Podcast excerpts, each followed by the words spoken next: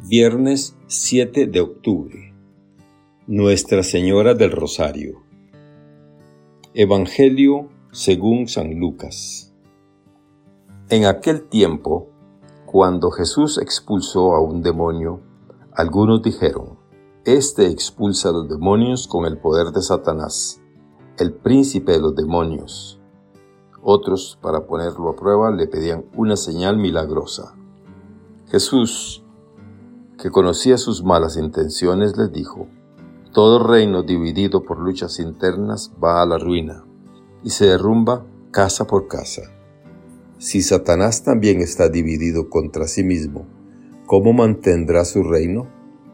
Ustedes dicen que yo arrojo a los demonios con el poder de Satanás.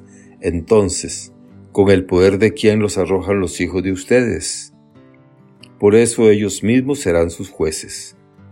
Pero si yo arrojo a los demonios por el poder de Dios, eso significa que ha llegado a ustedes el reino de Dios.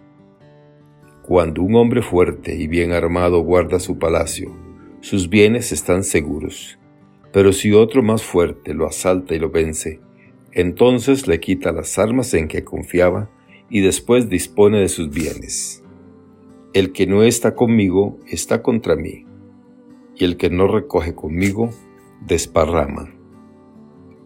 Cuando el espíritu inmundo sale de un hombre, anda vagando por lugares áridos en busca de reposo, y al no hallarlo dice, volveré a mi casa de donde salí, y al llegar la encuentra barrida y arreglada. Entonces va por otros siete espíritus peores que él, y vienen a instalarse allí. Y así la situación final de aquel hombre resulta peor que la de antes. Palabra del Señor. Gloria a ti, Señor Jesús. Reflexión. Hoy contemplamos asombrados cómo Jesús es ridículamente acusado de expulsar demonios por Belzebul, príncipe de los demonios. Es difícil imaginar un bien más grande, echar, alejar de las almas al diablo, el instigador del mal, y al mismo tiempo escuchar la acusación más grave, hacerlo precisamente por el poder del propio diablo. Es realmente una acusación gratuita que manifiesta mucha ceguera y envidia por parte de los acusadores del Señor. También hoy día, sin darnos cuenta, eliminamos de raíz el derecho que tienen los otros a discrepar a ser diferentes y tener sus propias posiciones contrarias e incluso opuestas a las nuestras.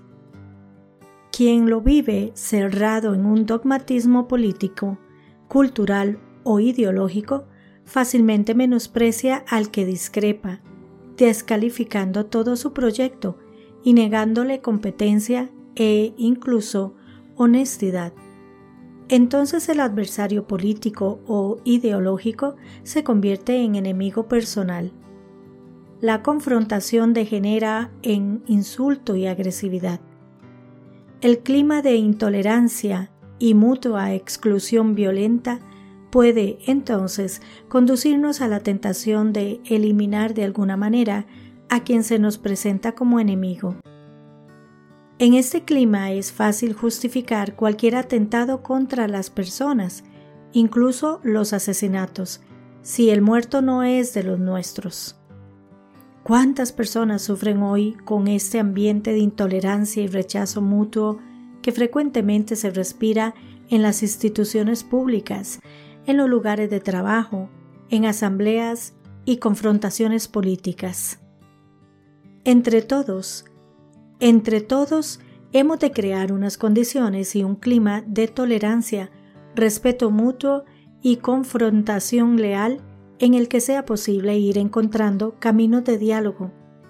Y los cristianos, lejos de endurecer y sacralizar falsamente nuestras posiciones, manipulando a Dios e identificándolo con nuestras propias posturas, hemos de seguir a este Jesús, que cuando sus discípulos pretendían que impidiera que otros expulsaran demonios en el nombre de Él, los corrigió diciéndoles, No se lo impidáis. Quien no está contra vosotros, está con vosotros. Pues todo el coro innumerable de pastores se reduce al cuerpo de un solo pastor, San Agustín. Nos dice Benedicto XVI, el diablo siempre está tratando de arruinar la obra de Dios, sembrando la división en el corazón humano, entre el cuerpo y el alma, entre el hombre y Dios, en las relaciones sociales, internacionales. El mal siembra la guerra Dios crea la paz. Que Dios les bendiga y les proteja.